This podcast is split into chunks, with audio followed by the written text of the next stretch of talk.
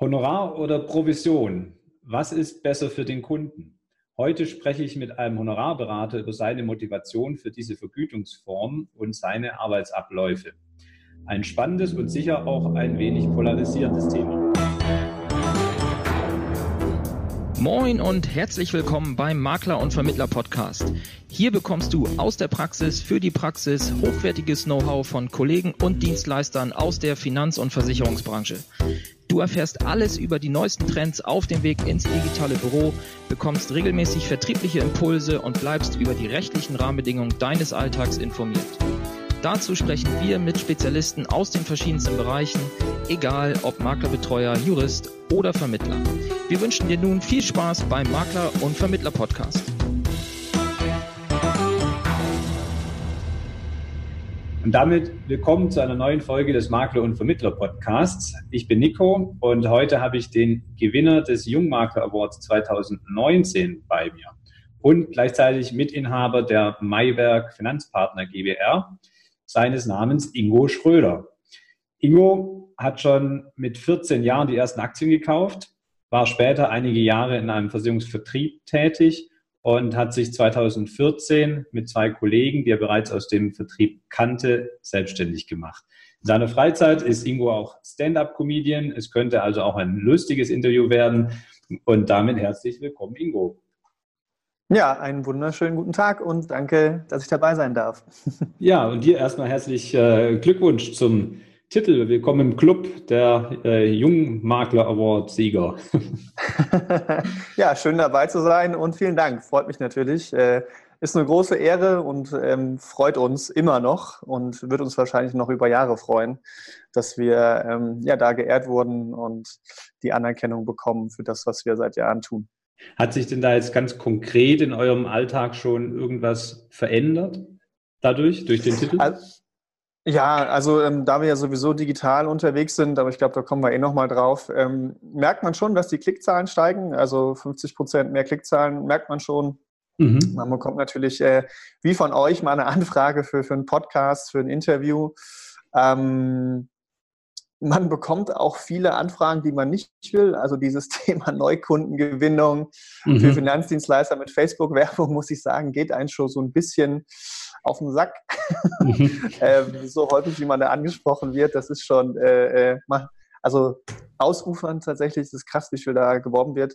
Ähm, aber positiv ist es tatsächlich, dass, dass ähm, ja, die Kommunikation zwischen den Versicherern und ähm, von welchen hohen Stellen man was hört, um zu kooperieren. Also sei es mhm. darum, wie man Kunden gewinnt, äh, wie man Marketing macht, wie man produktseitig Dinge verbessern kann, wie mhm. man das Thema Nachhaltigkeit sieht in gewissen Bereichen, dass man da wirklich ein ehrliches Interesse merkt von Versichererseite aus, ähm, um halt gemeinsam Produkte oder Dienstleistungen besser zu machen. Und daher hat sich da schon einiges getan, doch, doch. Ja, also das heißt, du merkst auch, dass, dass man dir halt dann zuhört ähm, und äh, dich auch ja, für voll nimmt, sagen wir, auf Augenhöhe dann redet. Ne? Ja, definitiv. Also das haben wir auch schon, also ohne jetzt äh, Riesenwerbung für den Jungmakler Award zu machen, aber ich kann jedem nur sagen, dass es sich echt lohnt, weil auch schon da einem echt zugehört wurde und man, man für voll genommen wurde. Ne? Und das ist, glaube ich, nicht selbstverständlich, wenn, wenn Vorstände, die den ganzen Jahr das äh, ganze Jahr über ähm, andere wichtige Personen treffen, auf so einen einfachen Makler oder Honorarberater, wie wir es denn treffen, dass die dann einen wirklich zuhören und sagen, hey, das sind gute Ideen, die ihr da habt. Ähm, wir können uns darüber mal gerne mehr austauschen. Und mhm. das hat man schon auf dem Award selbst gemerkt, aber jetzt auch im Nachgang. Mhm. War das der, oder was war denn deine Motivation grundsätzlich teilzunehmen? am Award?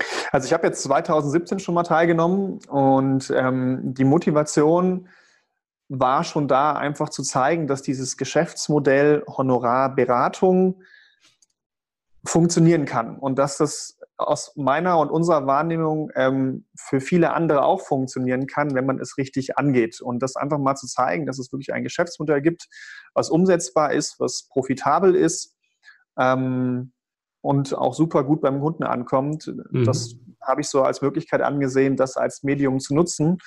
Und daher freut es mich natürlich umso mehr, dass wir da auch ähm, ja, einen der vorderen Plätze oder sogar den, den Sieg davon tragen konnten. Das glaube ich, und das bekommen wir auch so als Feedback mal ein Zeichen ist an die Branche, hey, es geht, es geht auch anders. und ähm, vor allem miteinander anders. Das heißt jetzt nämlich nicht, dass wir nur sagen, Honorarberatung ist, ist, ist das Beste überhaupt und alles andere hat keine Berechtigung. Aber mhm. das ist eben ein, ein weiterer, ein ergänzendes Geschäftsmodell sein kann, womit man auch sowas wie Provisionsdeckeln, äh, Kürzungen vorbeugen kann. Mhm. Was waren denn so deine Learnings dann aus dem, ja auch dem Miteinander, vielleicht mit den anderen Award-Teilnehmern? Ähm, wie sind die, wie haben die darauf reagiert, auf das ähm, Thema äh, Honorarberatung? Gab es da Gespräche, Austausch? Ja, ja, gab es tatsächlich, also gerade zu dem Thema und sehr offen. Ähm, manche haben sich schon mehr damit beschäftigt, ähm, manche weniger. Man konnte jetzt auch nicht mit allen reden, aber so wie ich das auch im Nachgang wahrgenommen habe, ist, glaube ich, gerade bei den, bei den jungen Maklern das Thema sehr präsent. Dann natürlich äh, gerade die sich darüber Gedanken machen, ähm, im Zweifel, wie kann ich mein Unternehmen, mein Geschäft, mein Makler sein, ähm, zukunftsfähig gestalten und das in den mhm. nächsten 20 bis 30 Jahren noch machen. Und mhm. wenn man gerade über diesen Zeitraum nachdenkt, denke ich, dass es sinnvoll ist, über ein alternatives Bezahlungsmodell nachzudenken, damit halt nicht die ganze Zeit das Damoklesschwert äh, Provisionsverbot ähm, über einem schwebt. Mhm. Ja. Mhm. Jetzt bist du ja äh, nicht als Honorarberater auf die Welt gekommen, ähm, sondern es gab ja ein Leben vor der Honorarberatung, auch beim Ingo. Äh, willst du uns da mal kurz mit zurücknehmen, kurz einen Rückblick geben? Ähm, wie bist du überhaupt in die Versicherungsbranche gekommen oder warum? Ähm, ja, und warum dann Honorarberatung? Ja, genau. Also ich hole mal kurz von Anfang an aus, wie überhaupt mhm. Äh, das Thema so zustande kam. Also ich habe schon, mhm. glaube ich, als kleines Kind immer Preisschilder an Steine äh, gepappt, die ich gesammelt habe und habe da die größtmöglichen Zahlen dran geschrieben, äh, was im Endeffekt bedeutet, ich hatte immer schon so gewissen Bezug zu, zu Geld und Finanzen irgendwie intrinsisch. Meine Eltern sind selbstständig, die ganze Familie ist selbstständig und ähm, so wusste ich eigentlich schon, okay, irgendwann will ich mal selbstständig sein, Unternehmer sein. Mhm. Und äh, wie du schon erwähnt hast, dann habe ich damals über den NTV Teletext meine ersten Aktien rausgesucht, ähm, habe sie dann äh, oder bin zu meiner Mutter gegangen und die ist dann widerwillig mit mir zur Sparkasse gefahren und hat dann gesagt, okay, mit deinem Taschengeld kannst du dann eigene Aktien kaufen. Und ähm, so hatte ich irgendwie immer mit, mit Geld und Finanzen zu tun. Und ähm, dann war es tatsächlich so, dass ich das BWL-Studium hier in Köln angefangen habe und unser damaliger Tennistrainer mich und ähm, einen von unseren drei Malwerkern mh, angeschnackt hat, ob wir nicht ähm, beim AWD damals anfangen wollen würden. Mhm. Und ich habe mich dann tatsächlich für den AWD für ein Dreivierteljahr entschieden und der Marciano ähm, für Tekes und ähm, da ich nicht immer Lust hatte, jeden Samstag nach, nach Dortmund zu fahren, wenn Fußball ist und man am Freitagabend als Student noch ähm, das eine oder andere Kölsch gezischt hatte, habe ich mich dann auch irgendwann dafür entschieden, ähm, vom AWD wegzugehen und auch zu Tekes zu gehen.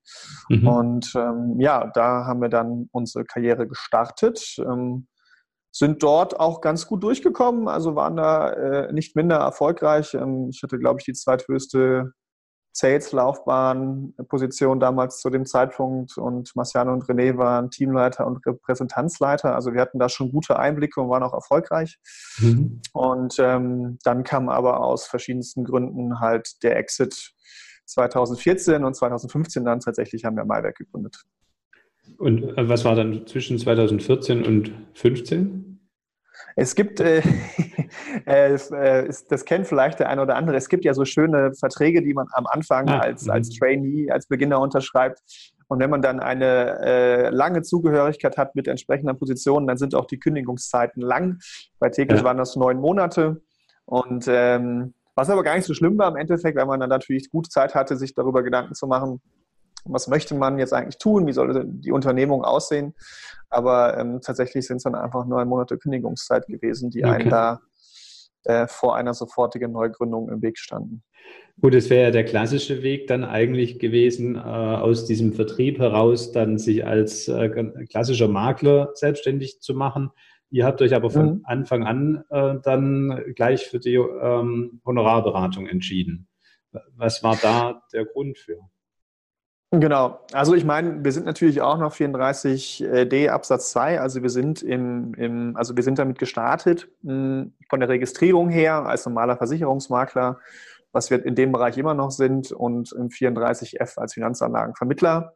Nur das hat sich im Endeffekt jetzt geändert, dass wir 34H sind. Aber im Rahmen dieser Registrierung haben wir von Anfang an gesagt, wir machen ähm, Honorarberatung. Und für uns stand halt immer im Vordergrund oder wir haben uns darüber Gedanken gemacht in, in der Zeit, ähm, wenn wir in diesem Bereich langfristig tätig sein wollen, was muss dafür erfüllt sein? Und es musste vor allem ein Geschäftsmodell sein, wo halt eben, wie gerade erwähnt, nicht dieses Damoklesschwert drüber schwebt, dass mal ein mhm. Provisionsverbot kommt. Mhm. Und äh, man kann darüber diskutieren, ob das sinnvoll ist oder nicht, das ist einmal dahingestellt, aber es gibt es ja schon in vielen anderen Ländern. Daher ist es jetzt auch nicht von der Hand zu weisen.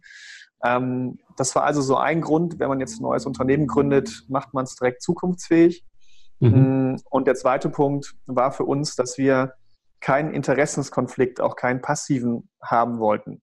Mhm. Weil tatsächlich in unserer Tekeszeit gute Freunde, ne, das ist bei so, einer, bei so einer Geburtstagsparty, man hat ein zu viel getrunken und dann kommen manchmal so Sachen raus, die man selbst im Beratungsgespräch gar nicht mitbekommen hat. Vielleicht kennt der eine oder andere das.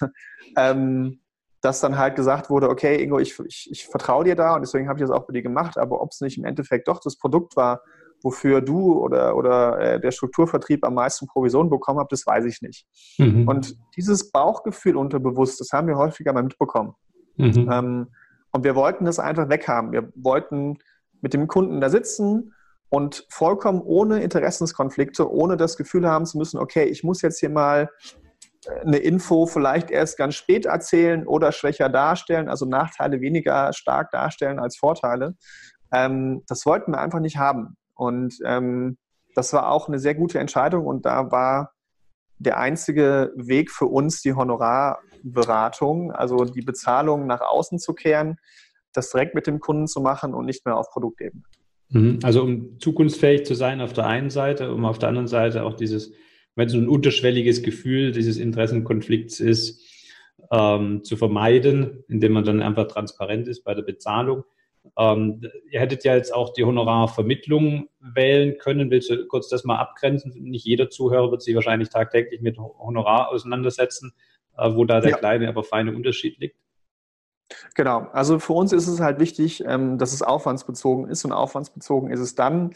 Als Beispiel, ähm, ich bestelle einen Handwerker zu mir, ähm, der soll meine Wohnung streichen, kommt zu mir, macht einen Kostenvoranschlag und sagt 1500 Euro, weil das ist mein Aufwand mit meiner Arbeitszeit und meinen Materialkosten. Mhm. Das ist also Honorarberatung.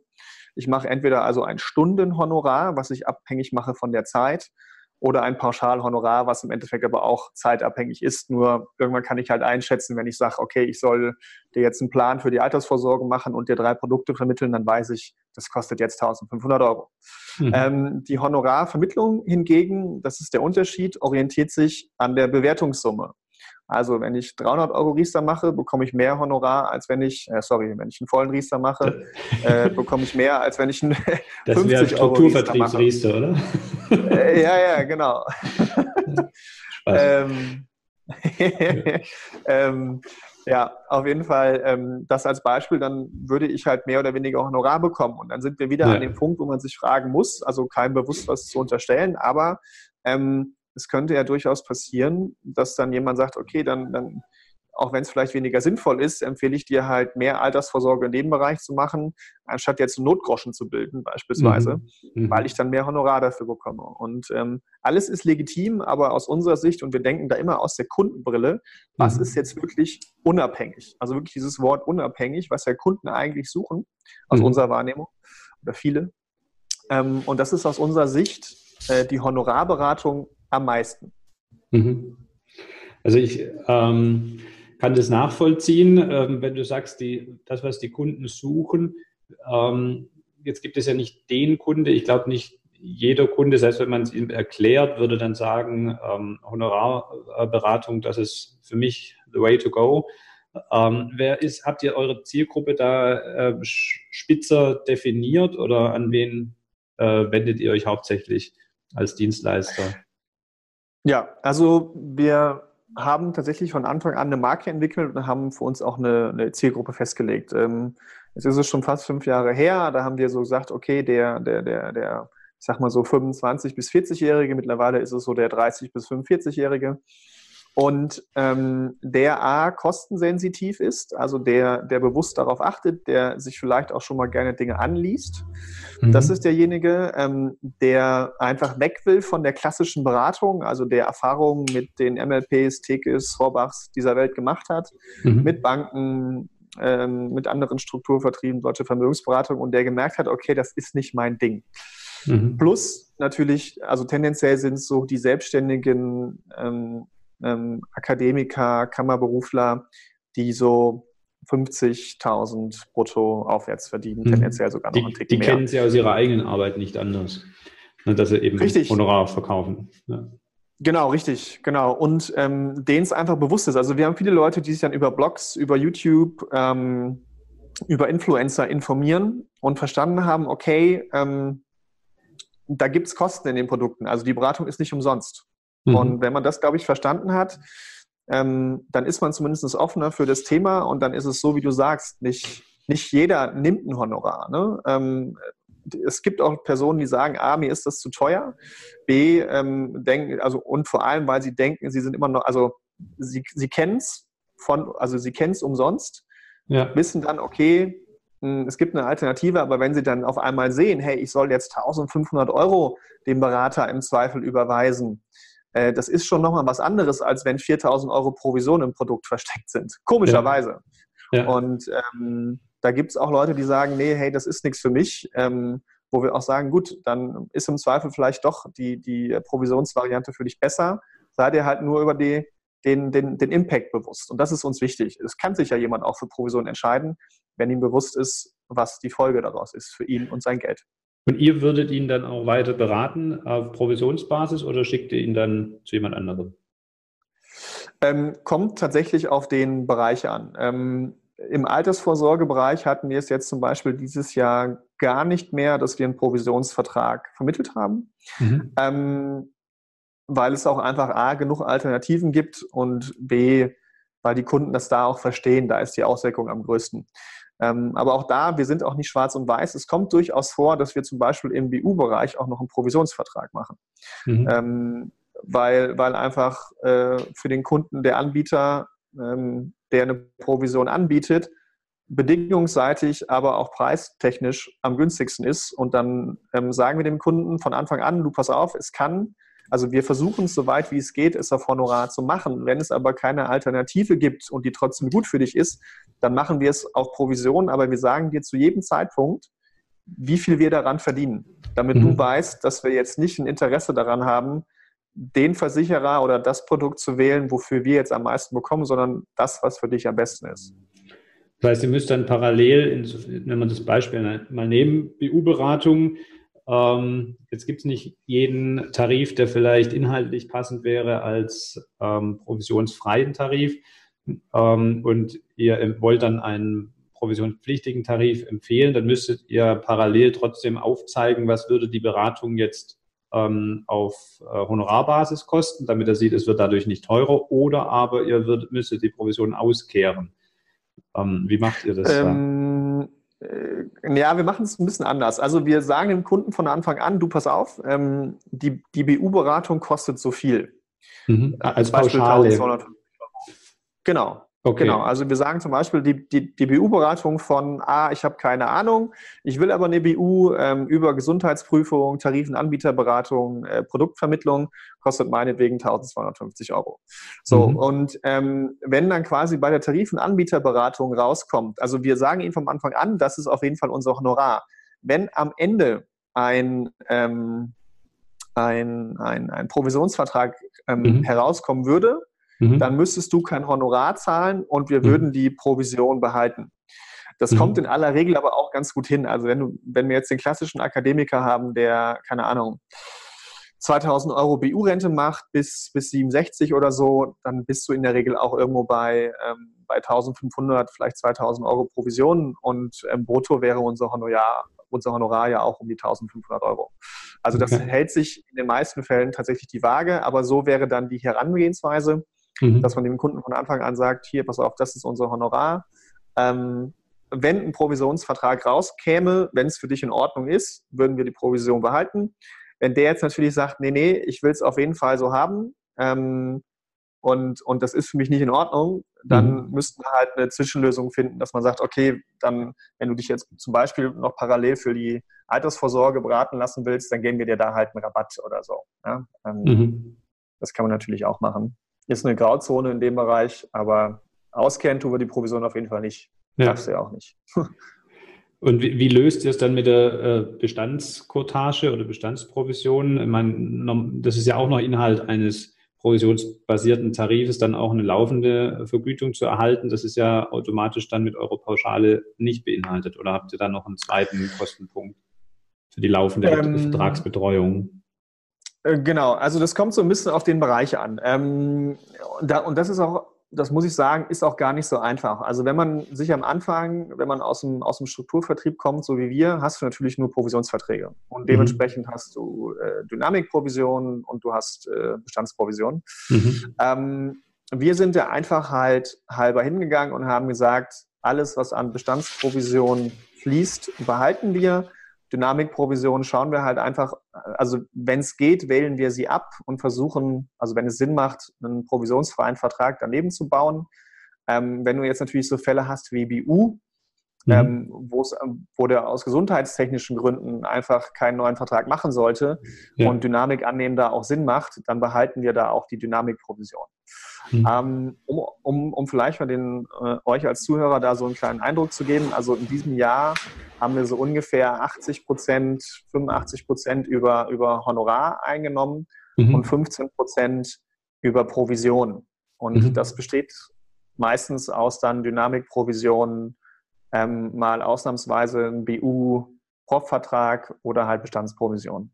Mhm. Ähm, also da fahren wir tatsächlich, was das angeht, ein Mischmodell weil es sonst einfach zu kompliziert wird. Also ja. jetzt zu sagen, pass auf, lieber Kunde, ich nehme jetzt zum Beispiel, wenn ich deine Altersvorsorge betreuen soll, nehme ich, ähm, so machen wir das bei provisionsfreien Verträgen, ich nehme jetzt 20 oder 40 Euro von dir pro Monat und dafür betreue ich dich, weil ich ja sonst nichts verdiene bei provisionsfreien Verträgen. Mhm. Ähm, aber wenn ich jetzt einen Vertrag oder jetzt hat er noch zwei alte Verträge, wo Dynamikprovision fließt und Bestandsprovision, dann müsste ich dem das ja irgendwie verrechnen. Mhm. So, und jetzt ist ja, dann muss ich jedes Jahr gucken, wie hoch ist die Bestandsprovision, mhm. äh, wie hoch ist die Dynamikprovision, muss das dann mit seinen 240 oder 480 Euro, die er im Jahr zahlt, verrechnen, bei jedem einzelnen Kunden.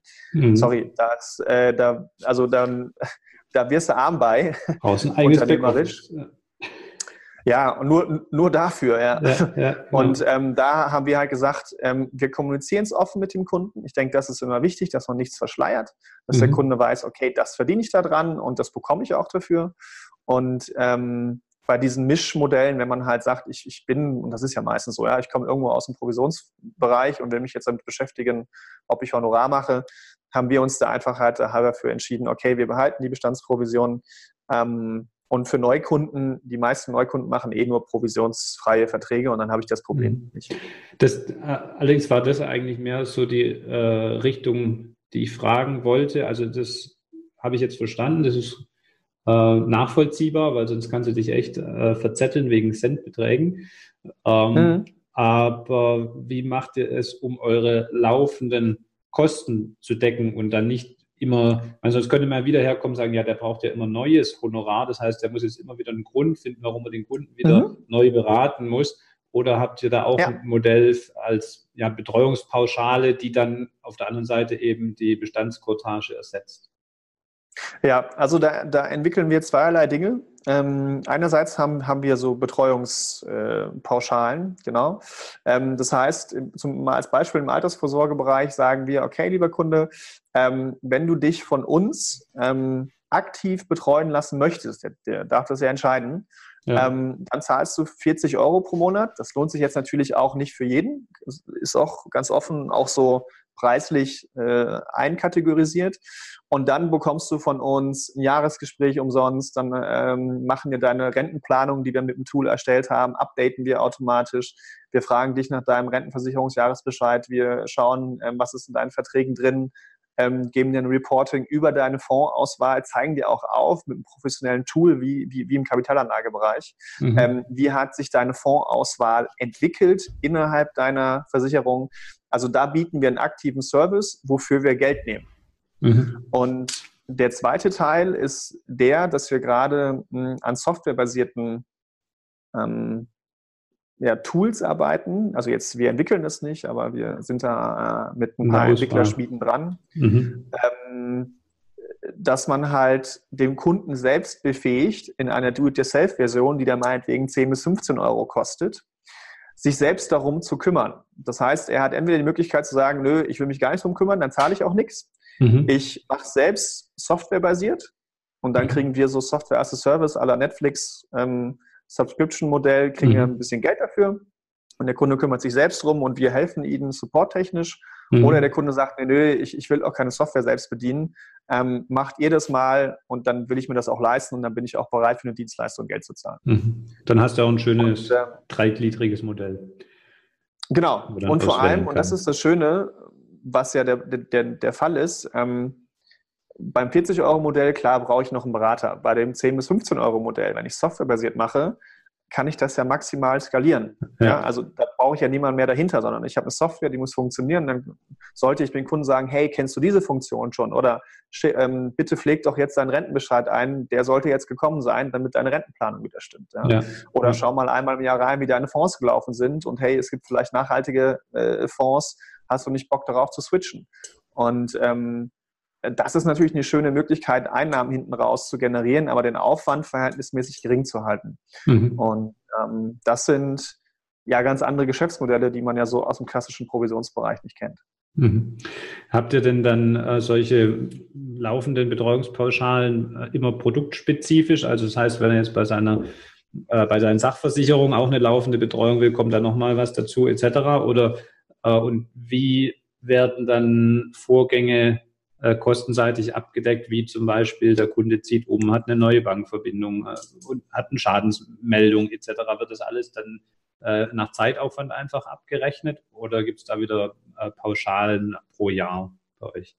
Ja, also ähm, von der, von der grünen Wiese aus formuliert ist es wie folgt. Also wir haben äh, verschiedene Bereiche, Investment, ähm, Altersvorsorge, Biometrie und Sachversicherung. So, mhm. bei Investment haben wir eine Service-Fee von 1%. Da ist alles abgegolten, wenn der Kunde was ändert. Im Altersvorsorgebereich kommt es jetzt so ein bisschen drauf an. Ähm, hat er das 40-Euro-Paket, klar, dann ist da alles drin. Hat er ähm, das Do-it-yourself-Paket, ist das auch mit drin, wenn äh, Adressänderungen und sowas da ist.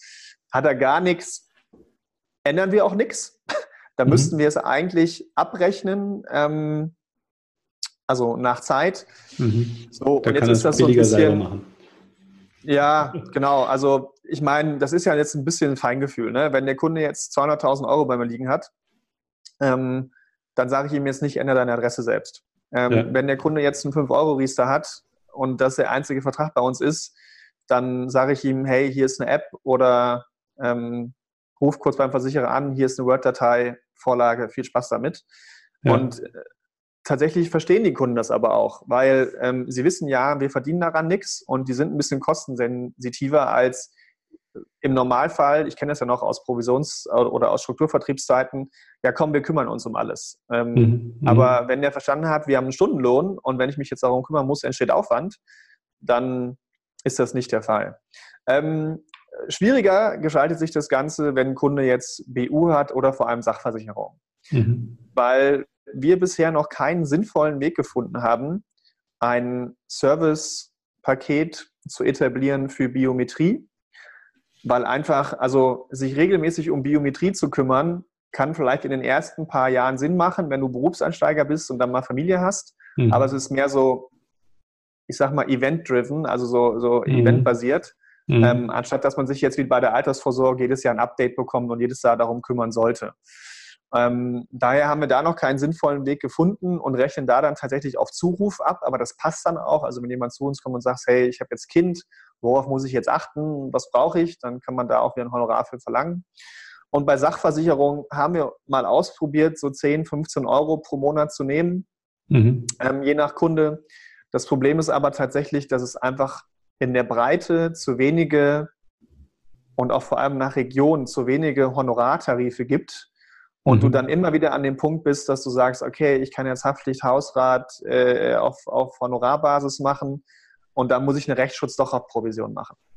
Und mhm. äh, oder mit 100% Rabatt oder oder oder oder also auch ein also es, es macht es nur unnötig kompliziert und deswegen sind wir da tatsächlich hingegangen und haben gesagt, lieber Kunde, wenn du alles bei uns hast, also du hast Geldanlage bei uns, du hast ein ähm, Paket Altersvorsorge bei uns gebucht, ähm, dann bekommst du die Versicherung von uns provisionsfrei, Sachversicherung. Mhm. Mhm. Ähm, wenn du kein Paket bei uns hast und jetzt zum Beispiel nur, nur Sachversicherung, dann fragen wir den Kunden, ob es in Ordnung ist, wenn wir einfach die Provision behalten. Weil man muss ja auch mal ganz offen sein, wenn jetzt jemand zu uns kommt und sagt, ich will äh, Haftpflicht und Hausrat machen für 150 Euro im Jahr, dann, mhm. und der hat eine, weiß ich nicht, bei XYZ für 200 Euro, dann knöpfe ich den jetzt ja keine äh, 450 Euro A für eine Beratung ab und jedes Jahr nochmal 180 Euro für die, ähm, für die Betreuung. Für die Betreuung. Also dann, dann, hat er ja, das macht ja gar keinen Sinn. Und, äh, und ich habe das auch mal anders gehört, dass Leute irgendwie 60 Euro im Jahr für eine Sachversicherungsbetreuung verlangen, auch wenn jemand eine Haftpflicht hat. Äh, nee, im Monat 60 Euro, wo ich sage, sorry, das ist einfach Quatsch. Also das zahlt auch kein Kunde. Und ich glaube, da muss man immer so ein bisschen auch auf den Kunden hören, auch auf seine eigene Wahrnehmung. Würde man das selbst zahlen in der eigenen Situation? Und ähm, daher fahren wir da auch ein Mischmodell, was halt am Kunden orientiert ist, ne? wo man halt auch wieder merkt, wir machen es halt nicht schwarz und weiß. Ja, ja ich, das ist auch, denke ich, äh, das Zielführendste, weil das ist ja so ein typischer Kritikpunkt an der Honorarberatung. Da kommt ein Kunde, ähm, den kann ich ja jetzt gar nicht mehr kostendeckend zur Haftpflicht beraten, weil dann muss ich ihm ja 300 äh, Euro in Rechnung stellen und die Versicherung selber kostet ja nur 60. Da wäre er ja jahrzehntelang günstiger gefahren mit seinem Provisionstarif. Ähm, jetzt kann man da eigentlich nur dagegen halten, ja, ich berate ja keinen ausschließlich zur Haftpflicht, sondern ist es dann Gesamtpaket, dann kann ich ihm auch den Honorartarif äh, vermitteln, das ist dann in Summe abgedeckt. Oder so ja. wie du sagst, dann, wenn der aber darauf beharrt und sagt, ich will nur die Haftpflicht, kannst du entweder sagen, das ist halt nicht unser Kunde, oder na gut, dann kriegst du die Haftpflicht, aber halt zu dem äh, Provisionstarif. Ja, genau. Und ganz ehrlich, ich meine, wir alle wissen doch mittlerweile, wie einfach eine Haftpflicht zu vermitteln ist. Ja, also ja. Äh, man geht in Software, dann irgendeinen Vergleichsrechner, äh, schickt den Maklerauftrag, macht es fertig und, und gut ist. Also das ist ja auch kein Aufwand, nur dem dann auszurechnen. Ich meine, da fängt es ja an. Ja, jetzt rechne ich dir aus, ja, das ist der Preis für Provision, das ist der Preis für Honorar, äh, also für die Haftpflicht ja. und dann kriege ja. ich das. Äh, da muss ich noch einen, einen Kostenvoranschlag schreiben und eine Rechnung. Ähm, das rechnet sich nicht. Und von daher, so wie du es sagst, sehe ich es auch da kann man ruhig ein Mischmodell machen. Äh, Finde ich da in dem Sinne total passend, weil der Kunde ja auch keinen Vermögensschaden hat. Also ganz ehrlich, ob der jetzt 50 oder 45 Euro zahlt für die Haftpflicht, ja. betrüb. Also. Ja. Ja. Ähm, jetzt hast du hast gerade eure, äh, nochmal kurz zurück zu den Produktbereichen, eure vier Bereiche genannt, Investment, Altersvorsorge, Biometrie, Sach. Ähm, wie seid ihr denn da intern aufgestellt? Also hat, hat da von euch dreien jeder einen Schwerpunkt oder habt ihr auch noch Kooper äh, Kooperationspartner, mit denen ihr zusammenarbeitet? Oder ähm, kümmert sich einer um den Innendienst, der andere um den Außendienst? Ähm, wie ist denn da? Nee, also Genau, also ähm, ähnlich wie du es äh, als erstes gesagt hast, also wir haben verschiedene Expertenbereiche. Wir beschreiben das immer so ein bisschen äh, mit, so einem, mit so einem Ärztehaus, ja. Also wenn du was mhm. hast, dann kannst du da reingehen und äh, je nach Fachbereich kümmert sich dann halt der Orthopäde, der Internist oder der Zahnarzt äh, äh, um dich. Und ähm, genauso ist es bei uns auch. Das heißt, ich kümmere mich äh, vorrangig um das Thema Geldanlagen, ETFs, ähm, Finanzplanung. Marciano kümmert sich um das Thema Altersvorsorge und PKV und René um das Thema Biometrie und äh, Sachversicherung. Und wenn mhm. es jetzt darum geht, keine Ahnung, Gewerbe zum Beispiel, ähm, dann macht das einer. Oder ähm, wir haben so einen, so einen äh, ich, ich, nenne jetzt mal Profi-Assistenten, also wirklich aus unserer Wahrnehmung einen der besten Assistenten, den es so gibt. Und ähm, der auch im Gewerbebereich fit ist, der kümmert sich dann um Gewerbe. Mhm. Und ähm, dann ähm, Finanzierung lagern wir zum Beispiel aus. Da haben wir zwei Kooperationspartner, ähm, mhm. einen vorrangig und wenn der gerade im Urlaub ist oder wie auch immer, dann geben wir es dahin auch wohlwollend ab. Und, Die dann auch ähm, auf, auf Honorarbasis arbeiten in dem Bereich. Genau, genau, ja. genau. Und ähm, BRV haben wir auch einen Kooperationspartner, weil wir einfach sagen, das lagern wir auch nochmal aus, das ja. Thema. Und dann kooperieren wir noch mit einem Steuerberater zusammen, weil das ja manchmal auch schöne Synergieeffekte gibt. Und ähm, so sagen wir halt, bilden wir halt dieses Ärztehaus, wo jetzt nicht alle Ärzte aber zum Maiwerk gehören, sondern halt auch eine eigene Praxis haben zum Teil. Ja. Und der, der Assistent, den du erwähnt hast, der ist aber fest angestellt bei euch. Nee, der macht tatsächlich freiberuflich. aber äh, ähm, mit einer guten Zeit natürlich bei uns. Ja. Ähm, und ansonsten haben wir aber noch, ich glaube, äh, fünf Angestellte, aber kein tatsächlich in Vollzeit. Also alles so 450 Euro äh, Kräfte, Studenten, ähm, sowas mhm. für verschiedene Bereiche, also Marketing, ähm, Filmproduktion, ähm, Suchmaschinenoptimierung, Redaktion, noch jemand vergessen und, und Homepage, genau. Ja, okay, also es sind gar nicht die klassischen Innendiensttätigkeiten, die die dann machen, die übernehmt ihr dann quasi für eure Produktbereiche selbst, also meinetwegen Antrag vorbereiten etc., sondern es sind einfach andere mhm. zusätzliche unternehmerische Tätigkeiten. Ähm, genau, genau, richtig. Also äh, ich meine, die klassischen Innendiensttätigkeiten versuchen wir natürlich schon so weit wie es geht auszulagern, also A zu standardisieren und damit ähm, zu automatisieren. Und dann delegieren wir es an entweder diesen Profi-Assistenten, den ich gerade meinte, oder noch eine andere ähm, zu der Nergis bei uns, ähm, die sich dann um diese klassischeren Innendienstaufgaben kümmern. Mhm. Und das andere, was du jetzt als unternehmerisch äh, beschrieben hast, genau, das ähm, machen dann nochmal andere Leute bei uns, sodass wir uns hauptsächlich um die Beratung, um die Unternehmensweiterentwicklung kümmern können und halt mhm. ich zum Beispiel jetzt auch um solche Marketing- oder Podcast-Dinge wie hier. Ja. Ähm, das heißt aber, äh, du hast ja gerade die Tätigkeiten genannt, die die Angestellten dann auch übernehmen. Das sind ja alles relativ äh, ja, auf Online-Marketing ausgerichtete äh, Bereiche. Das heißt, eure mhm. Kunden findet ihr auch, ähm, ja, oder zu wie viel Prozent online oder gibt es die auch noch offline ähm, bei euch? Wie geht ihr da vor, um eure Zielgruppe ja. zu erreichen? Also ich würde sagen, wenn man es in Summe zusammenfasst, wie wir Kunden gewinnen, ist es mittlerweile so 85 Prozent online über die verschiedensten Kanäle, also angefangen einfach das organisch über unsere Homepage, über Google-Anzeigen, was auf unsere Homepages kommt. Haben auch mittlerweile in zig verschiedenen Städten Landingpages. Ähm, dann das Thema YouTube, hat zum Beispiel auch heute jemand angerufen, Instagram, Facebook, Xing. Ähm, was gibt es noch? Genau, Kooperationen mit, mit, mit ähm, ähm, Fachverbänden. Also es gibt zum Beispiel den Verbund Deutscher Honorarberater. Mhm. Da ähm, bekommen wir immer wieder Leads drüber gespielt. Mhm. Ähm, und wir haben eine Kooperation mit einer anderen Finanzbloggerin. Mhm. Und ähm, ja, da bekommen wir auch nochmal ab und zu Kontakte her. Und das sind so die 85 Prozent online und die anderen 15 Prozent offline sind einfach oft Kundenempfehlungen. Mhm. Und ähm, dann natürlich auch manchmal läuft man auch noch selbst einen über den Weg, äh, den man äh, davon begeistern kann. Aber es ist tatsächlich nicht mehr so wie früher. Äh, ich, also ich weiß das noch aus Strukturvertriebszeiten, wo man ja ein Gespräch sehr, sehr geschickt aufgebaut hat, dass man ja automatisch gefragt wird, hey, was machst du denn so? Mhm. Ähm, also den Gesprächsleitfaden, ähm, den brauchen wir zum Glück nicht mehr. Und äh, also wenn mich jemand fragt, antworte ich natürlich gerne, aber äh, dass man geschickt das Gespräch dahin leitet, ähm, ja. das brauchen wir ganz zum Glück nicht mehr. Aber es ist ja online zumindest doch ein sehr breiter Fächer, den du jetzt aufgezählt hast. Äh, verteilt sich das auch so gleichmäßig oder gibt es da einen Schwerpunktkanal, wo ihr sagt, da kommt der größte Teil äh, rein? Ja, über unsere Homepage. Also ähm, von den 80 Prozent sind 60 Prozent über unsere Homepage. Ähm, dass Leute, also wir haben die Möglichkeit, dass jemand bei uns direkt einen Termin buchen kann. Mhm. Das heißt, die Leute gucken sich den Content, den Blog, ähm, Videos von uns an, auch auf der Homepage selbst. Und ähm, buchen einfach einen Termin. Also ich habe das mal woanders als digitale Laufkundschaft beschrieben, gar nicht despektierlich gemeint, sondern der Kalender wird einfach automatisch voll.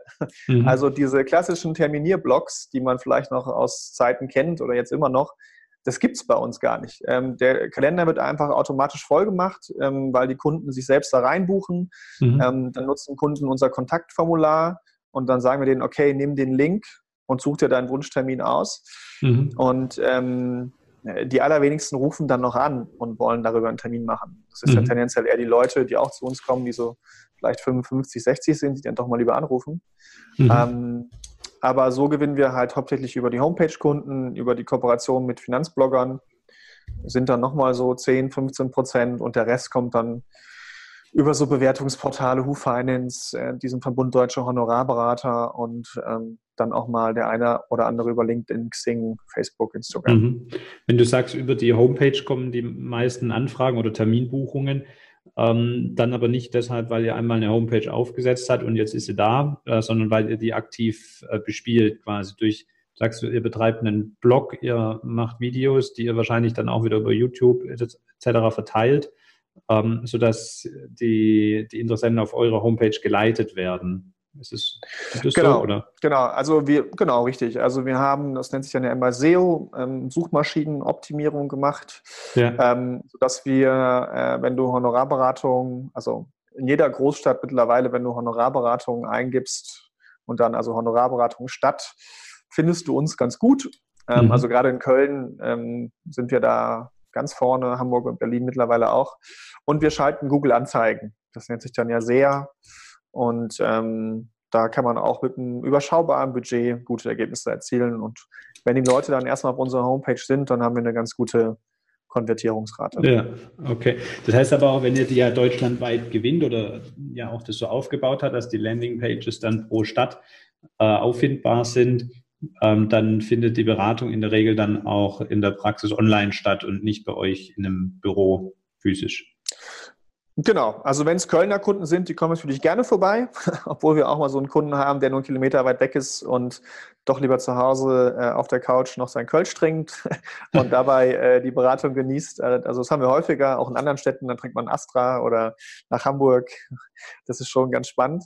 Ja. Ähm, also die, die in Köln sind, die kommen schon noch offline vorbei, aber ähm, weil halt so viele Kunden auch wirklich online aus anderen Städten kommen, ähm, machen wir mittlerweile ich würde mal so sagen, 60, 70 Prozent unserer Beratungen online. Ja. Was, was interessant ist, weil du, ähm, wenn du ja bewirbst, Honorarberatung Berlin und ein Berliner googelt das, dann erwartet er, jetzt hätte ich gedacht, erstmal, dass er dann auch physisch irgendwo in ein Büro reinmarschieren kann. Das heißt, du musst, er muss ja erstmal verstehen, oh, das funktioniert nur online jetzt. Ähm, dass ja, sie das dann aber das kannst du ja auf der Homepage annehmen. darstellen. Ja. Das kannst du auf der Homepage darstellen. Also wir gehen wirklich bewusst hin. Also sonst wäre es ja äh, äh, Geldverschwendung, wenn du das machst. Der Kunde klickt drauf auf deine Anzeige und stellt dann fest, äh, ja, schade, ja. Äh, die sitzen ja gar nicht hier. Deswegen ja. ähm, schreiben wir direkt in der Anzeige bei Google oder auch das erste, was du siehst, organisch, wenn du danach suchst bei Google, dass wir eine Digitalberatung machen oder eine. Online-Beratung. Okay. Und das auch ausschließlich. Und der ja. kann auch, wenn er einen Termin buchen will, nur Online-Beratung auswählen. Der kann nicht Beratung vor Ort auswählen oder steht Beratung vor Ort, aber nur in Köln da oder so. Ja. Ähm, das heißt, damit er bewusst nicht in die Irre geleitet wird, was auch gar keinen Sinn macht, weil wenn ja, er das klar. versteht, dann hat er auf seine Anzeige geklickt, das hat 5 Euro gekostet und äh, das machen dann 100 Leute und du hast 500 Euro Budget verschossen und keiner bucht bei dir. Ne? Das wäre natürlich reichlich doof. Mm, aber ja, theoretisch hast du recht. Praktisch ähm, haben wir es geschafft, das ganz gut umzusetzen. Das ist cool. Vor allen Dingen, ich finde es auch wieder ein schönes Beispiel, dass es halt gut funktioniert, weil viele ältere Kollegen haben ja da immer noch Angst vor Honorarberatung, äh, vor, vor Online-Beratung, da meine Kunden möchten das nicht, etc. Und meine Erfahrung geht eigentlich auch eher in die Richtung wie dein Kunde, der ums Eck wohnt in Köln. Äh, wenn du die einmal noch online beraten hast, dann wollen die gar nichts anderes mehr, auch wenn die vorher sich das nicht vorstellen konnten, weil sie es halt noch nicht ausprobiert haben. Aber wenn die dann merken, wie ja, bequem total. es ist, kriegst du die nicht mehr ins Büro. Total. Und ähm, wie gesagt, wir haben manchmal auch Leute, die wohnen halt einen Kilometer oder 10, 10, 15 Kilometer weit weg. Und gerade in mhm. Großstädten mit dem Auto von A nach B zu kommen oder einen Parkplatz zu finden, ist, glaube ich, kompliziert. Ja. Und von daher kann ich nur jedem empfehlen, ähm, auch wenn man das nur lokal macht, anzubieten, zum Beispiel gerade auf dem Land, ja. äh, wenn die Internetverbindungen passen weil ähm, wir erleben es tatsächlich häufiger, dass Leute in ihrer eigenen Stadt bei Offline-Beratern waren, denen das aber zu unbequem ist, und das sind jetzt keine, also das sind Young Professionals, Leute, die viel zu tun haben, aber auch Eltern, ja, die, mhm. die, die, ähm, die können keine Kinder sagen, okay, ich bringe mein Kind zur Kita, genau, und die dann mal äh, eben mal kurz anderthalb Stunden ähm, Termin online machen können, aber wenn sie erst eine Dreiviertelstunde in Berlin irgendwo hinfahren müssen, ja. ist das natürlich problematisch. Und okay. ähm, daher kann ich nur jeden dazu ermutigen, ähm, das zu tun, auch wenn man nur einen kleinen Radius in der Beratung hat weil es vieles einfacher macht und weil die Beratungszeit sogar auch tendenziell kürzer ist, als wenn man es offline macht. Absolut, ja, es ist viel effektiver, ja, für alle. ja. ja. ja. Gerade für euch ja wichtig, ähm, wenn ihr ja nach ähm, dann effektiver Arbeitszeit äh, bezahlt werdet. Ja, definitiv, ja. Ja, vor allem, weil du ja daraus auch, ich meine, wenn du es effektiver darstellen kannst. Das ist ja äh, in der Wertschöpfung musst du ja auch schauen, wo kannst du für dich noch Zeit rausholen, ja. ähm, was zu einer unternehmerischen Margensteigerung führt. Ne? Weil ich natürlich da den kompletten Inhalt portiert kriege, aber das vielleicht mal 10, 5 Minuten oder 5 bis 10 Minuten schneller schaffe, ähm, ist das natürlich gut für mich. sich über das Jahr, genau. Ja. Du hast ja äh, gesagt, auch ihr versucht viele äh, Prozesse auch intern zu automatisieren. Ähm, wie habt ihr euch denn da technisch aufgestellt? Habt ihr da ein MVP, mit dem ihr arbeitet oder andere Tools? Ähm, ja, also, was versteht ähm, ihr unter automatisieren? Genau, also für uns ist es ja wichtig, wir, wir wollen keine Berater, also die wirklich beratend tätig sind, zum Endkunden einsetzen. Das wollen wir drei bleiben. Deswegen mhm. ähm, gerade mit höherem Kundenaufkommen, also mal als Beispiel, wir haben diesen Monat fast 60 Neukunden gewonnen, mhm. die wir zu dritt betreuen müssen. Ähm, oder dürfen, besser gesagt. Äh, und ähm, dann muss es natürlich so sein, dass wir möglichst viel Zeit in der Beratung verwenden können. Das heißt, hm, wir haben vor zwei, drei Monaten komplett auf Microsoft Teams umgestellt, mhm. was A für die To-Dos super passt. Wir haben für unsere Assistenten ein eigenes Wiki eingerichtet mit Zugängen, Links, dass wir zum Beispiel, wenn wir einen Kostenvoranschlag brauchen, äh, ein kleines Formular direkt im Ersttermin mit dem Kunden ausfüllen und dann unser Assistent alle Daten hat, den Kostenvoranschlag erstellen kann, die E-Mail vorbereitet und wir noch mal kurz drüber gucken und uns dann wegschicken können. Mhm. Ähm, was für uns zum Beispiel vorher ein enormer Zeitfresser war, Kostenvoranschläge zu erstellen und den passenden E-Mail-Text zu machen. Mhm. Ähm, zusätzlich ist in diesem Wiki, kommen jetzt nach und nach, nehmen wir quasi die Prozesse, die der Assistent ähm, erledigen soll, am Bildschirm auf, besprechen das auch gleichzeitig natürlich und mhm. können es dann wie man es von Wikipedia quasi kennt, aber nur das eigene quasi ist es dann, ähm, kann unser, unser, unser Assistent halt reinschauen und sagen, hey, äh, ich weiß nicht mehr ganz, wie es funktioniert hat, äh, ich schaue nochmal rein, stopp an, der, an dem Punkt, kann es nachmachen, so wie man das halt von YouTube-Videos kennt mhm. und ähm, kann dann aber den Prozess nachstellen und ich kann es vor allem alleine machen, ohne dass er unsere Unterstützung braucht. Mhm. Und ähm, so versuchen wir an der Stelle hin zur Beratung zu optimieren. Ähm, Welches, MVP haben wir jetzt ganz speziell. Ja. Welches Tool nehmt ihr da, um diese Videos zu erstellen? Ist das Bloom oder?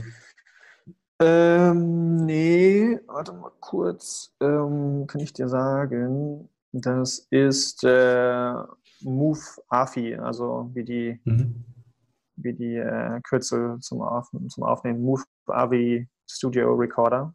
Okay. Screen Recorder. Move AVI okay. Screen Recorder 5 haben wir da. Mhm. Ähm, das kauft man sich einmal für irgendwie 30 Dollar und dann ist das ganz gut. Dann kann man es. Gibt es vor allem auch okay. für Mac, das ist für mich immer wichtig. Ja. Ähm, genau. Da Sorry, MVP. Passt das. ja. Genau, MVP ähm, haben wir kein spezielles. Wir sind bei Netfonds angebunden. Die stellen äh, mit schönen Grüßen an Netfonds, wenn ihr es hören solltet, hoffentlich nächstes Jahr zeitig um auf ihr neues System. Mhm. Ähm, das heißt, ähm, da, da sind wir da ganz gut aufgestellt. Ähm, Tools zur Zeiterfassung ist auch noch so ein Thema. Also das wäre meine nächste Frage gewesen, ja. genau, ähm, es, es äh, gibt eine ganz coole Möglichkeit und zwar heißt das Ding Timeular. Das ist mhm. ein Würfel mit, ich weiß nicht, neun Ecken oder so mhm. und den kann man drehen. Kennst du das? Nee, nicht gehört. So ich, ähm, also nee. kann, ich, kann ich jedem nur empfehlen und äh, dieser Würfel trackt dann quasi die Zeit, je nachdem an welcher Stelle man ihn dreht und wenn man ihn zum Beispiel auf die eine Seite dreht und da steht halt jetzt Bestandskundentermin, dann trackt das Tool halt, okay, ich habe so viele Tage äh, oder, oder, so viel Zeit im Monat für, für Bestandskunden gebraucht, ich habe so viel Zeit für Podcast-Aufnahmen gebraucht, ich habe so viel mhm. Zeit gebraucht für Terminvorbereitung, also das kann man individuell festlegen. Mhm. Und so versuchen wir dann halt die, die Zeit zu tracken.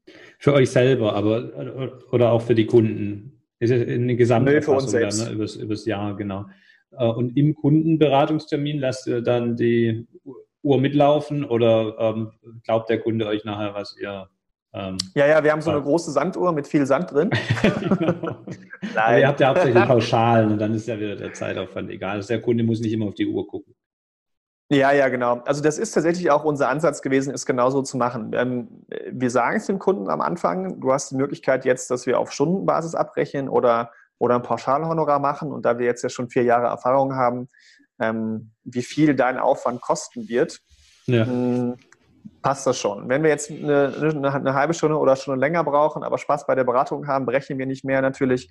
Wenn wir eine halbe Stunde kürzer brauchen, ähm, gibt es aber auch keinen Bonus. Und ähm, dafür ist es wichtig, glaube ich, dass man, und das bieten wir immer an, ein kostenfreies Erstgespräch führt. Mhm. Das heißt, dass der Kunde, ähm, wie bei dem Handwerkerbeispiel, ja, also äh, der Handwerker ähm, würde mir jetzt sagen 1500 Euro, aber hat noch gar nicht gesehen oder ich habe den Bilder geschickt von meiner Wohnung und jetzt sagt er mir 1500 Euro und ich muss jetzt sagen, mache ich das oder mache ich das nicht. Also ich glaube, das würden auch die wenigsten machen, mhm. sondern der Handwerker kommt vorbei, in der Regel kostenfrei, guckt sich es an und sagt, okay, das wird jetzt kosten. Und ähm, genauso machen wir das auch. Und das schafft Vertrauen beim Kunden und er kann vor allem einschätzen, welche Dienstleistungen äh, kaufe ich da eigentlich. Mm, und genau, jetzt weiß ich gar nicht mehr, worauf ich hinaus wollte. Ja, nimm uns doch gerade in den Prozess mal mit. Also ähm, wenn du sagst, eine normale Kundenberatung, der nimmt jetzt über die Homepage mit euch Kontakt auf, ähm, dann setzt ihr euch mit ihm in Verbindung, um ihm in einem kostenfreien Erstgespräch wahrscheinlich ja erstmal das Thema Honorar äh, genau zu erläutern. Das ist ja erklärungsbedürftig, weil wahrscheinlich in der Fläche nicht so bekannt. Äh, tatsächlich müssen wir das nicht mehr tun. Am Anfang haben wir das häufiger gemacht. Aber der, der uns sucht, hat ja Honorarberatung gegoogelt. Okay. Ja. Und ja. dem ist bewusst, dass er Geld für etwas zahlen muss. Den Leuten ist aber nicht bewusst, wie viel. Mhm. Und wir haben, wir haben zwar auf der Homepage Praxisbeispiele, also das war auch so ein Schritt, zeigen wir wirklich transparent schon nach außen, ohne dass der Kunde einschätzen kann, welche Dienstleistung dahinter steckt, wie teuer es ist. Wir haben da versucht, einen guten Kompromiss zu machen. Also wir nennen teilweise den realen Preis für, für gewisse Beratungsbeispiele, zeigen aber auch auf, was der Aufwand dahinter ist, auf wie viel Zeit. Mhm. Ähm, aber in aller Regel kommt schon häufig die Frage für in, in diesem Erstgespräch, du, wie viel kostet es eigentlich? Und wir müssen dann nicht mehr erklären, wie eine Honorarberatung für, funktioniert, jedenfalls nicht bei den meisten. Also ich würde mal so sagen, 90 Prozent wissen das dann schon. Klar, bei dem, der das gegoogelt hat, der weiß es in der Regel. Ja. Genau. Wenn es nicht so ist, erklären wir es natürlich. Dann gehen wir in irgendeinen Produktrechner rein ähm, äh, von einer Gesellschaft äh, mit A und L zum Beispiel, ähm, wo wir dem zeigen, du pass mal auf, das ist das Produktinformationsblatt mit Provision, das ist das ohne. So, mhm. und dann gibt es also zum, im, im Altersvorsorgebereich ist das am, am plakativsten zu handeln, denke ich. Mhm. Und dann zeigen wir ihm halt auf, du pass auf, ähm, in dem Bereich äh, kommt das raus, in dem Bereich das welche Ursache hat das? Und dann gehen wir mit ihm mal so ganz einfach die Abschlussprovision durch ähm, gegenüber einem gezahlten Honorar, die laufenden Kosten, ne, so ganz einfach gehalten, also Alpha- und Beta-Kosten. Ja. Und ähm, damit er mal versteht, hey, okay, so funktioniert das und dann kann er vor allem direkt mal die typischerweise gezahlte Provision gegen ein mögliches Honorar, was er bei uns zahlen soll, einordnen. So, und ja. dann gehst du das mit dem durch, dann kommt es darauf an, welchen Bereich der macht. Wir haben für, für jeden Bereich äh, Präsentationen fürs Erstgespräch, die schön aufgearbeitet sind, die wir mit dem Kunden durchgehen. Was bekommst du eigentlich dafür, wenn du uns ein Honorar zahlst? Was ist der Dienstleistungsumfang dahinter? Mhm. Und im Nachgang bekommt der Kunde von uns dann nochmal eine E-Mail zugeschickt mit einem Kostenvoranschlag. Er bekommt die Präsentation nochmal zugeschickt und ähm, sieht dann halt auch, die Kosten. Mhm. Bekommt er schon auch noch da auch schon gesagt, wenn er im Gespräch da sitzt, in den allermeisten Fällen, wenn es jetzt nicht zu kompliziert ist. Ähm, und ähm, dann darf er sich halt entscheiden, möchte ich das machen oder möchte ich es nicht machen. Mhm. Die aller, also ich würde mal so sagen, 10% sagen, nee, so 15% sagen, nö, will ich nicht, so rein statistisch gesehen, oder melden sich einfach nicht mehr. Ich glaube, das gibt es ja überall. Mhm. Ähm, ich würde sagen, so 10 Prozent sagen dann nochmal, nee, ist mir zu viel. Ähm, kann man da irgendwas machen oder kann man einen Beratungsbaustein weglassen? Kann ich mich damit selbst beschäftigen oder sagen einfach, dass sie sich damit selbst beschäftigen? Und zu 75 Prozent nicken das dann ab. Mhm. Und ähm, dann geht im Endeffekt der Beratungsprozess los, der dann mehrere Termine dauert. Also mal als Beispiel so eine Altersvorsorgeberatung, die dauert dann so, je nachdem, wenn man das Erstgespräch mal rausrechnet, was so circa 60 Minuten dauert, gibt es dann noch so zwei bis drei Gespräche, die je nachdem so anderthalb Stunden bis zwei Stunden im Schnitt dauern. Also so. Also klassisch Bedarfsanalyse, dann äh, Konzeptbesprechung und dann Umsetzung so als grobes Genau. Ja. Genau, genau, genau. Bedarfsanalyse, ähm, Strategieentwicklung, also halt zu schauen, was sind die Vor- und was sind die Nachteile, welche Anbieter passen zu deinen Bedürfnissen ja. und ähm, dann eben auch zu helfen, und das machen wir ja auch, ähm, das Produkt zu vermitteln ne? ja. also, oder dass er es bekommt. Ne? Und da ist vielleicht auch mal ein Punkt, ähm, wenn ich da mal kurz selbst einhaken darf, ja. ähm, was ja auch immer so ein bisschen an der Honorarberatung kritisiert wird oder so, so, zumindest habe ich es mal häufiger gehört, gerade von so einem gelb-schwarzen Strukturvertrieb. Was ist denn eigentlich, ähm, wenn, wenn nichts passiert äh, oder du, du nichts umsetzt, dann ähm, ja. bekommt ja der, Honorar, der Honorarberater Geld und der Provisionsberater nicht. Ist vollkommen richtig. Aber aus der Praxis passiert das so gut wie nie. Wenn ein Kunde zu uns kommt und sagt, ich möchte mich um Altersvorsorge kümmern, mhm. dann ist es vielleicht einmal in vier Jahren vorgekommen, dass der Kunde sagt, ich setze kein Produkt um. Also theoretisch stimmt dieses Argument, praktisch wird es aber nie gemacht. Ja, also ähm, deswegen finde ich das immer so, so, so, so ich sag's mal äh, gelinde gesagt, aufreibend, weil es ja. halt einfach so ein Gerücht ist, was aber praktisch kein Kunde macht, der zu einem kommt für eine Honorarberatung. Ja, das ist setzt nachher ein Produkt um. Schön, schön, populistische Aussage, aber das ist ähnlich wie mit dieser Haftpflichtberatung, ähm, weil kaum jemand wird nur eine Haftpflicht beraten und kaum jemand wird sagen, ich möchte jetzt mich um Altersvorsorge kümmern und dann hat er, ist er schon in Vorleistung gegangen, hat schon äh, Geld in die Hand genommen für das Honorar und sagt dann doch, ähm, nein, ich sterbe doch mit 50, ich brauche das alles nicht. Also das wäre ja. theoretisch möglich, ja. passiert aber in der Praxis nicht, das kann ich nachvollziehen. Ja, ja, ja eben. Weil es und, könnte ja auch Inhalt der, der Beratung sein. Er muss ja dann nicht äh, sagen, ich schließe den Versicherungsvertrag ab. Es kann ja auch sein, dass dann das Ergebnis wäre, ja, du solltest vielleicht in Immobilien investieren oder was auch immer. Ähm, er hat ja. ja. trotzdem dann eine Lösung bekommen und wird die dann auch umsetzen, mit wem auch immer, mit euren Kooperationspartnern oder Genau. Das ist ja tatsächlich auch manchmal gewünscht. Ne? Also du musst dir mal vorstellen, zu uns kommen zum Beispiel Leute, ähm, das, das hat, glaube ich, auch beim Jungmakler Award ähm, den, den äh, Juroren gefallen, mal ähm, Honorarberatungen anfassbar zu machen, weil zu uns kam ein Kundenpärchen, 62, die die neun, zehn Lebensversicherungen haben äh, oder Rente und Lebensversicherung. Also ein Teil wird ausgezahlt zu unterschiedlichen ähm, Daten. Ähm, dann gibt es Rentenversicherungen, dann gibt es Geld auf dem Konto, auf dem Tagesgeld, dann gibt es eine abbezahlte Immobilie. Also es war, waren viele verschiedene Vermögenswerte, wo es mit 62 mhm. gar nicht mehr darum ging, irgendwas Neues abzuschließen, sondern die, die Personen kamen zu uns und waren so unsicher, dass die Frau wirklich wortwörtlich meinte, ja, ich, ich, ich will wissen von Ihnen, ob ich mit 82 von der Autobahnbrücke springen muss. Mhm. Ja, ich habe dann gesagt, okay, ich rufe mal die Autobahnmeisterei an und frage mal, wo am besten. Aber Scherz beiseite, ähm, ähm, die, die hatten genug, bei weitem genug, aber das zusammenzuführen, ja, hat für, für eine unglaubliche Sicherheit ja. nachher gesorgt und ähm, war denen aber auch nicht möglich, was auch tatsächlich jetzt nicht so einfach war. Ähm, aber da, da wurde kein einziges Produkt vermittelt, sondern es war explizit gewünscht, dass man quasi nur eine Aufstellung macht, brutto, netto, ja. am Ende und, die, und die noch wissen, okay, mein, mein Geld, mein Einkommen reicht bis 105, wenn ich meine Ausgaben so habe. Ja. Und ähm, das ist tatsächlich auch ähm, der Punkt, wo Honorarberatung die Möglichkeiten einfach erweitert oder andere Bereiche. Ne? Ähm, ähm, keine Ahnung, jetzt kommt im Krankenversicherungs- und PKV-Bereich raus, du ganz ehrlich, ähm, DBK macht vielleicht für dich Sinn. Welcher mhm. Versicherungsmakler äh, würde denn freiwillig DBK empfehlen? Äh, auch wenn er sagen, also wenn er sagt, komm, ich bin durch, dann vielleicht, ja.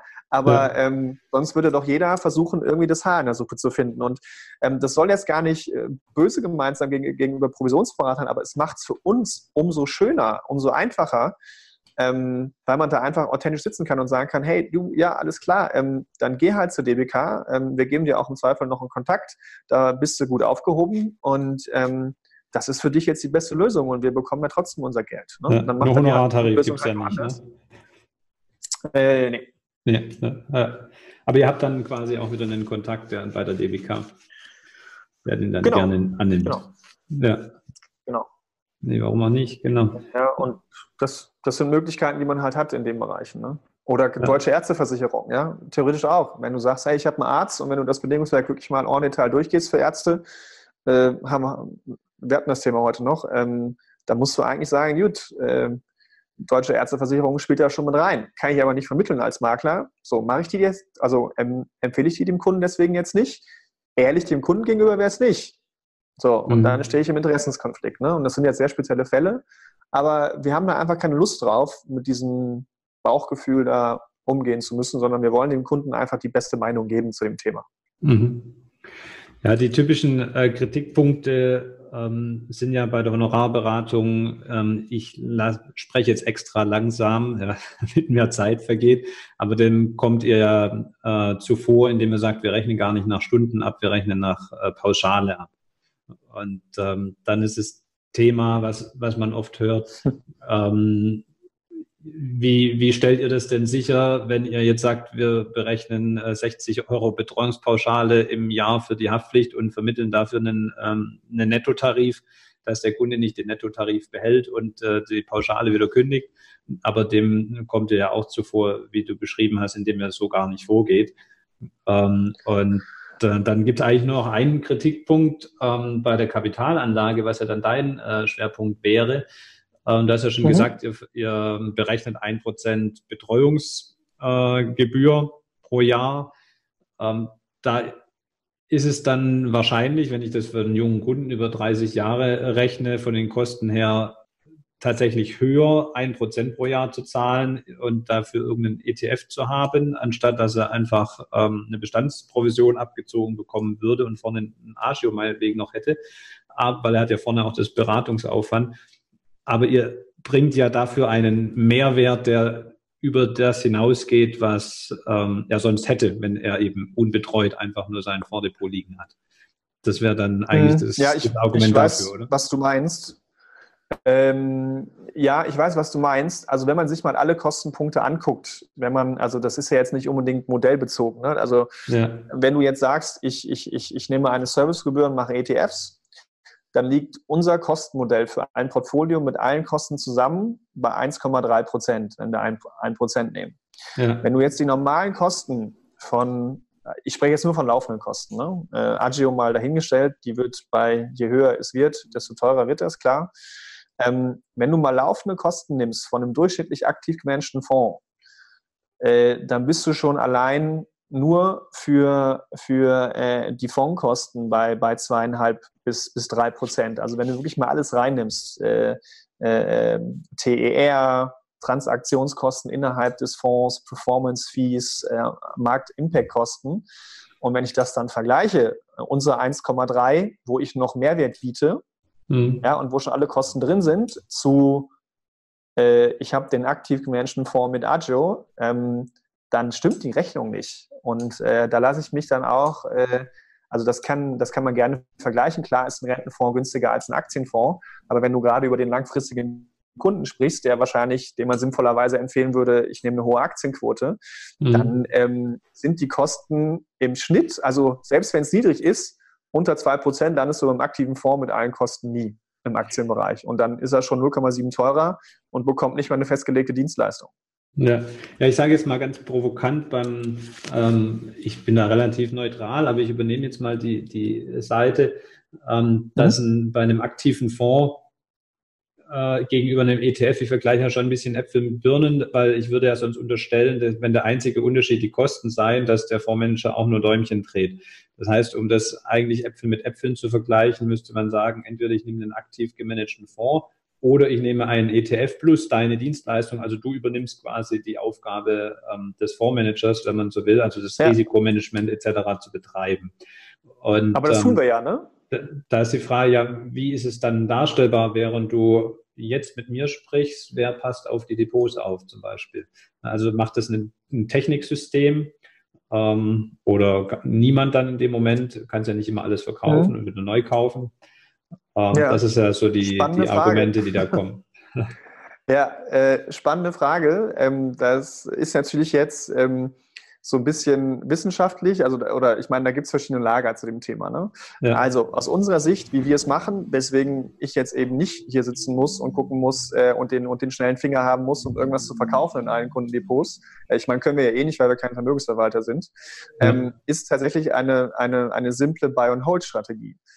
Ähm, was ja auch wissenschaftlich bewiesen ist, dass wenn du einfach sagst, ich lasse mein Geld, ich, ich entscheide mich einmal für eine sinnvolle Anlagestrategie, die besteht aus risikoreichen und risikoarmen äh, Assets ja. und ziehe das einfach durch, kostengünstig, mhm. ähm, brauche ich mich und, und bin mir auch bewusst, und das ist der Schritt davor, den glaube ich viele nicht machen, ich, ich erkläre den Kunden vernünftig über das Risiko auf. Also mhm. wir, wir machen das ähm, in Kombination, das heißt Finametrica, das Tool, kann ich jedem empfehlen.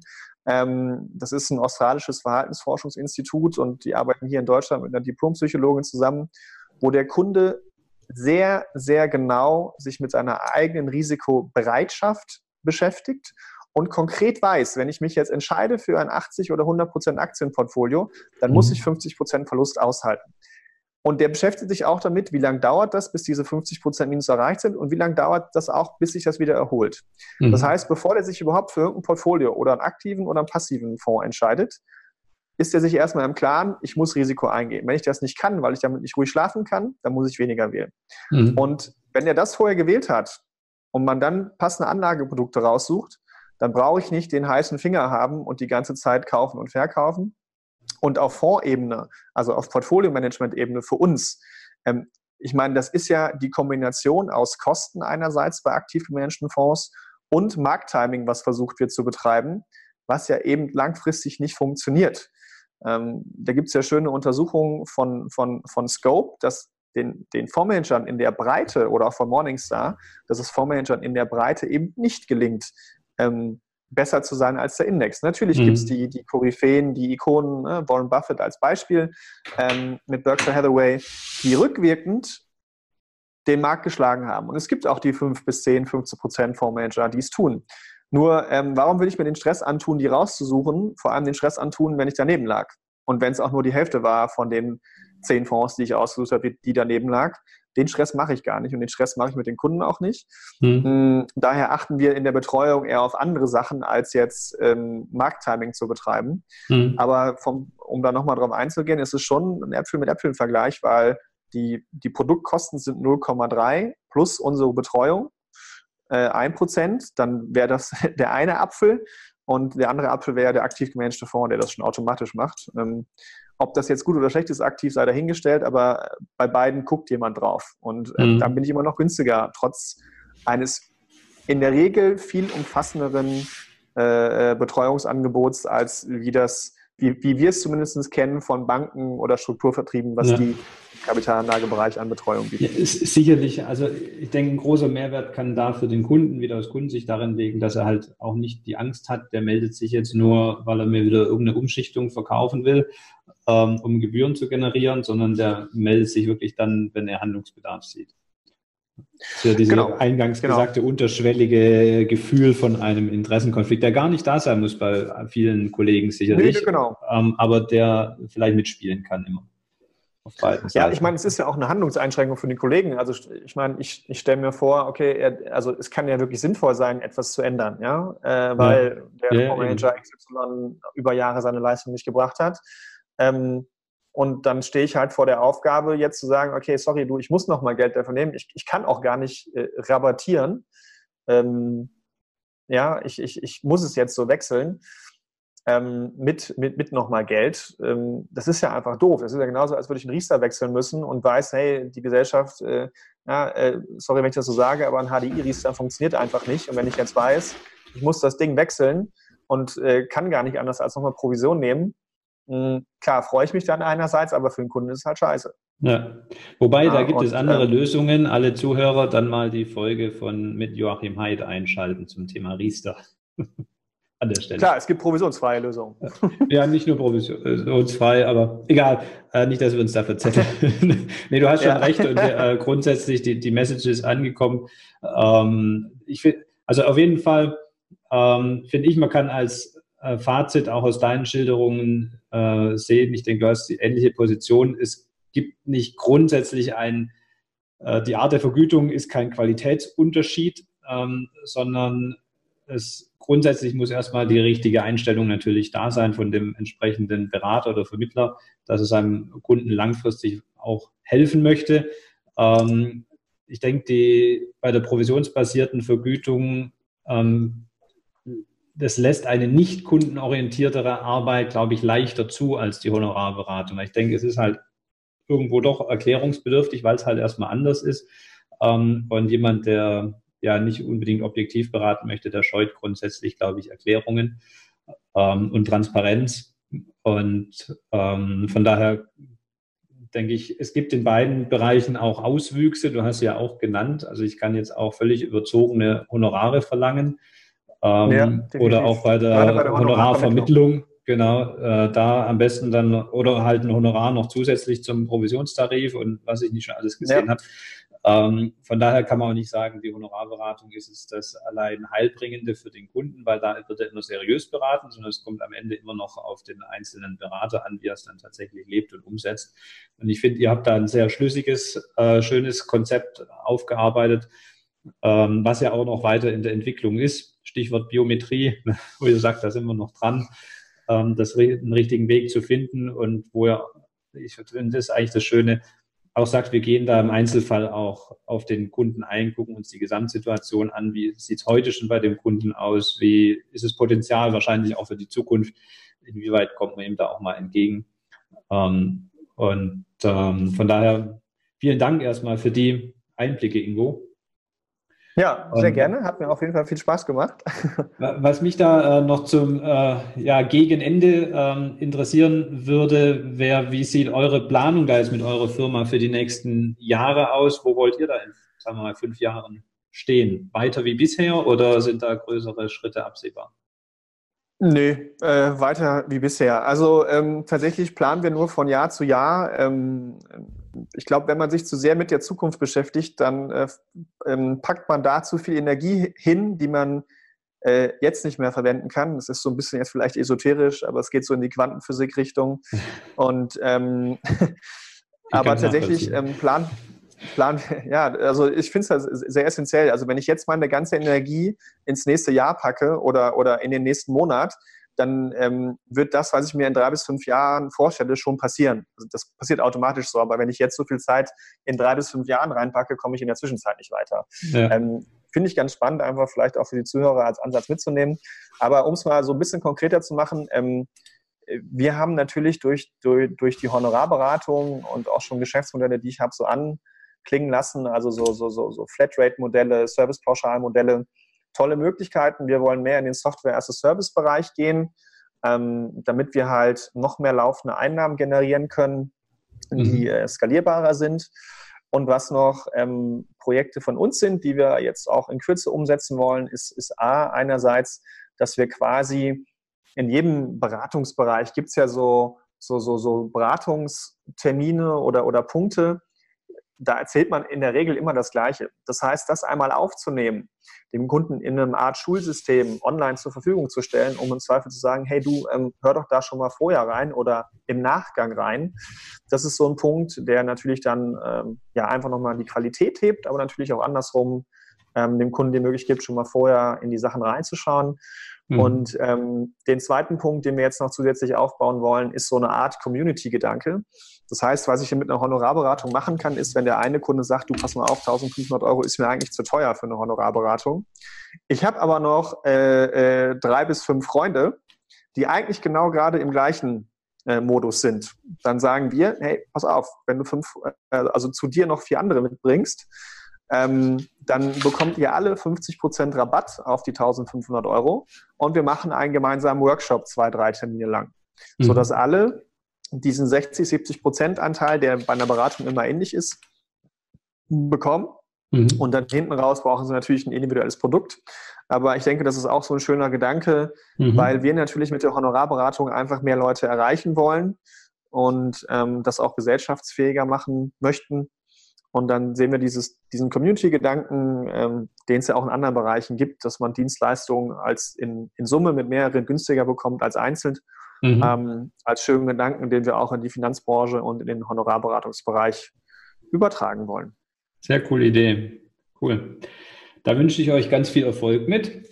Ähm, Vielen Dank. Ich habe ich hab am Ende an dich noch ein äh, paar äh, oder vier kurze Fragen an dich persönlich. Ähm, weniger ja. über eure Arbeit. Ähm, und dann können wir zum Schluss kommen für heute. Ich gucke gerade auf die Uhr, um Gottes Willen. Ja, dann müssen wir da, äh, das aufteilen. Ähm, aber die erste Frage wäre, gibt es irgendjemand, ähm, mit dem du gerne mal Abendessen gehen würdest, an prominenter Persönlichkeit? Mit dem ich mal Abend, ja, mit Carsten Maschmeyer. War schön. Da, mit dem kannst du sicher heiße Diskussionen dann führen. Total. Äh, cool.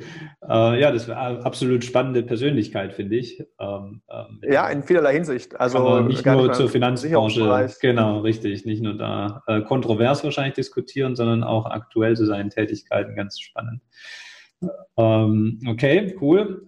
Gibt es irgendeinen Leitsatz, äh, der dich in deinem Werdegang bisher geprägt hat?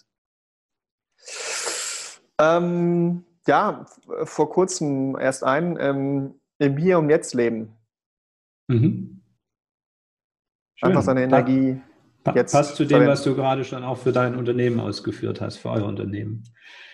Ähm, ja. Und hast du eine äh, Buchempfehlung, die du unseren Hörern geben möchtest, ob jetzt Fachbuch oder auch ähm, Richtung Thema Persönlichkeitsentwicklung oder ähnliches, wo du sagst, das hat mir viel gebracht? Äh, ähm, tatsächlich nicht. Ich ähm, muss sagen, ich lese recht wenig. Ich höre mir Podcasts an, ich äh, gucke immer in Online-Artikeln rein, äh, schaue mir Videos bei YouTube an. Ähm, aber. Dann nenn uns nee, einen spannenden Podcast. ähm, ich ich finde tatsächlich ähm, podcast-technisch was den Finanzbereich angeht, habe ich, also ich finde ich find gemischtes Hack geil, mhm. aber es hat jetzt weniger mit meinem Werdegang zu tun. Was ich, was ich beruflich ganz cool finde für meinen Investmentbereich ist, ist bei Facebook Markus Koch oder bei YouTube Markus Koch zu folgen. Ähm, das finde ich immer ganz, ganz erheiternd, ganz spannend, um so tiefere Einblicke in die Finanzbranche zu bekommen. Mhm. Cool. Also verlinken wir auf jeden Fall in den Show Notes. Ähm, und letzte Frage. Ähm, da bin ich jetzt gespannt. Wo siehst du denn unsere Branche in zehn Jahren als Gesamtbranche? Auch wenn du dich nicht mit der Zukunft beschäftigst, mal so spontan als Honorarberater gegenüber dem mhm. großen Meer an Provisionsvermittlern. Ähm, ich glaube, dass wir und dass die Branche, wir haben A im Investment Krankenversicherungs- und Altersvorsorgebereich, also im Lebenbereich, keine Provision mehr. Ich glaube, das ist vorbei, wenn die Grünen als zweitstärkste Kraft äh, rankommen. Ähm, und ähm, dadurch, oder auch wenn es nicht so kommt, ähm, dass Berater und Vermittler viel, viel stärker Dienstleister sind beim Kunden. Mhm. Und ähm, vielleicht sogar auch, ich weiß, ich, ich weiß nicht, ob es schon in zehn Jahren ist, aber auch viel, viel mehr ja, Coach oder sogar Psychologe beim Kunden und gar kein Produktberater, Vermittler oder Verkäufer mehr, sondern ähm, dass das ganzheitlicher gemacht werden muss und viel, viel mehr als Dienstleistung. Und ob das jetzt auf Beraterseite ist oder, oder, oder im Versicherungsbereich, mhm. Hm, ich glaube, dass das ein wichtiger Schlüssel sein muss, wenn man nicht das Rennen gegen äh, digitale Konkur Konk äh, Konkurrenten. Konkurrenten, so heißt es, äh, verlieren will. ja. ja. Prima. Ja, finde ich eigentlich eine ähm, soweit ganz sympathische ähm, äh, Vision. Die Frage ist dann, wie, wie wird es dann tatsächlich umgesetzt werden können? Aber ich glaube, das äh, wird am Ende auch wieder vom Verbraucher ausgehen, ähm, je nachdem, was er dann nachfragt.